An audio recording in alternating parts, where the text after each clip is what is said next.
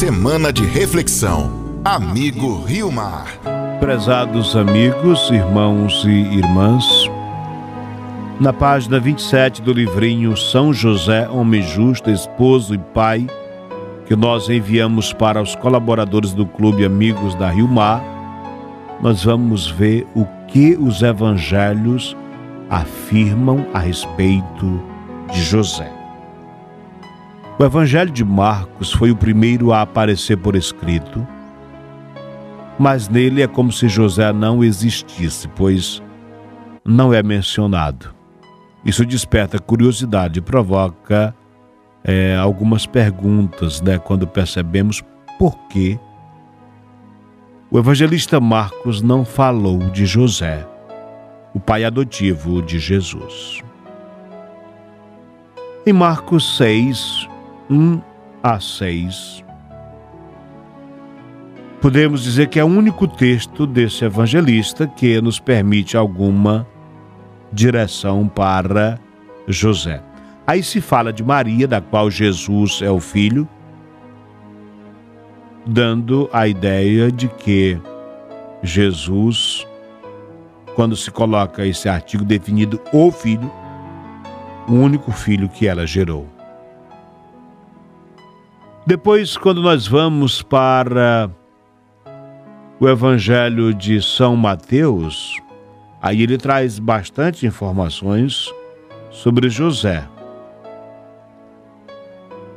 O Evangelho se abre com a genealogia de Jesus, em Mateus capítulo 1, versículos de 1 a 7, desde Abraão até Jesus, destaca o fato de que de Maria nasceu Jesus. Maria era casada com José, da descendência de Davi.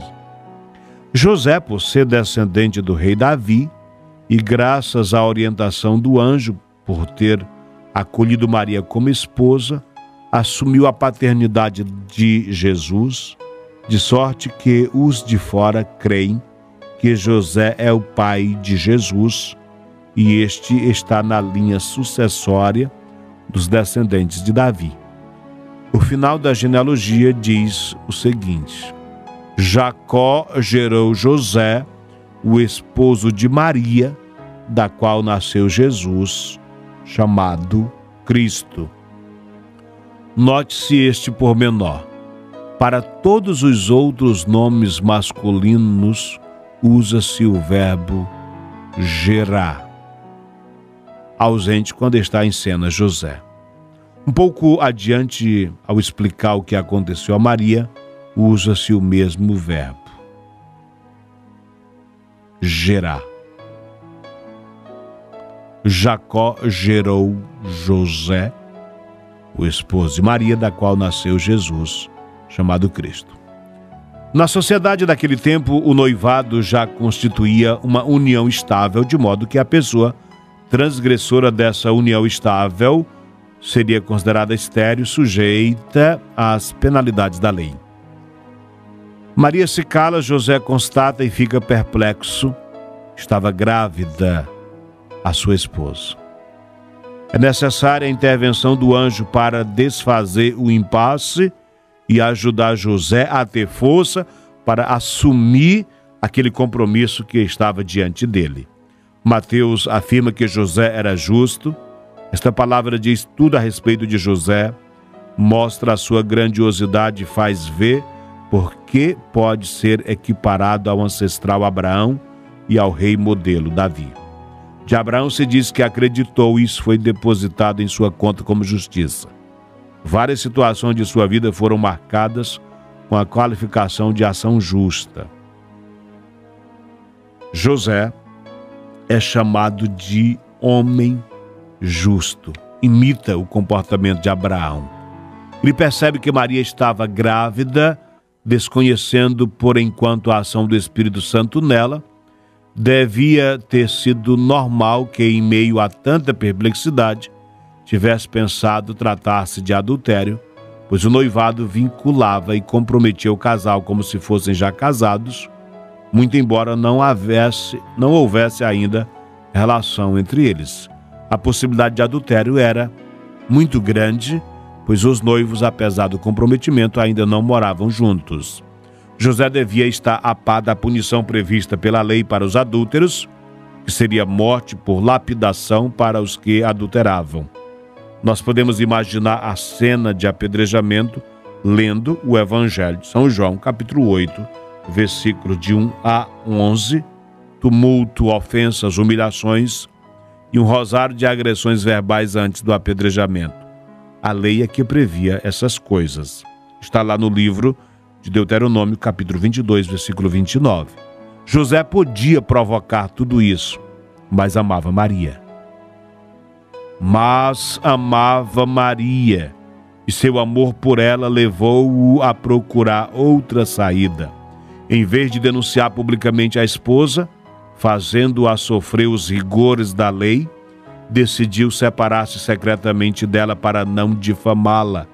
Assim, as pessoas pensariam que o culpado seria ele, tendo engravidado e em seguida abandonado a esposa grávida. Dessa forma, ele arcaria com o peso da responsabilidade de ter irresponsavelmente abandonado sem motivo válido a esposa que estava grávida. Durante o sono, porém, no sonho, o anjo do Senhor põe tudo às claras. No entanto, a atitude de José demonstra por que é chamado justo, porque sua justiça é superior à justiça dos escribas e fariseus como mais tarde declarará o próprio Jesus a seus seguidores: Se a vossa justiça não ultrapassar a dos escribas e fariseus, não entrareis no reino dos céus. Prezados amigos, irmãos e irmãs, na genealogia, segundo São Mateus, observamos o seguinte: a história de Abraão, a história de Jesus, a história do povo de Deus, desde Abraão até o tempo do Messias, é dividida em três períodos de tempos desiguais para que percebamos tratar-se de montagem com aspectos de artificialidade. Isto é muito evidente, sobretudo, no período monárquico. Mateus não titubeia em eliminar alguns reis da Judé, de Judá, a fim de obter o número que deseja para fazer desse período uma homenagem a Davi, o rei justo, para quem Deus prometera que da sua descendência viria o Salvador o Salvador é Jesus, para que ele estivesse na linhagem davídica, então José assume a paternidade de Jesus. José, o homem justo, o homem que não quis promover uma injustiça contra a sua mulher amada. Nós pedimos a São José que interceda pelos homens, pelas famílias, para que saibamos ser responsáveis, justos, cautelosos, não condenemos a ninguém por causa da fraqueza, mas reflitamos, oremos e na oração escutemos o que o Senhor nos orienta. Você acompanhou Semana de Reflexão. Amigo Rio Mar.